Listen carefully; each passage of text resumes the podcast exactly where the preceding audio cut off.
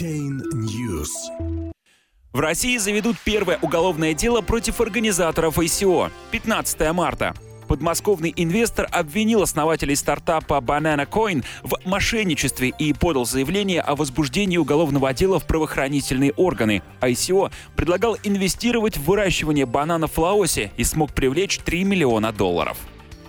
Житель Подмосковья Евгений Титус подал в полицию заявление о возбуждении уголовного дела против организаторов ICO-стартапа Banana Coin, обвиняя их в мошенничестве, сообщает коммерсант. В феврале 2018 года инвестор приобрел 1037 монет Banana Coin на блокчейне Ethereum, инвестируя в создание плантаций в Лаосе, где будут выращиваться бананы Lady Finger для экспорта в Китай. Стоимость одного токена BCO привязана к экспортной цене одного килограмма бананов.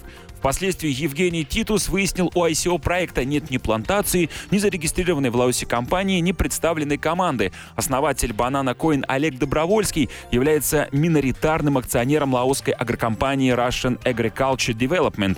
На сайте ICO размещены видеоролики с плантацией, которая принадлежит этой компании. Однако другие акционеры RAD не давали Добровольскому разрешения на использование фото и видеосъемки. Генеральный директор RAD Александр Магомедов и гражданин Таиланда Команда Прасан Сангсатятам отрицает свою причастность к проекту, хотя их фотографии представлены в разделе команды проекта Banana Coin.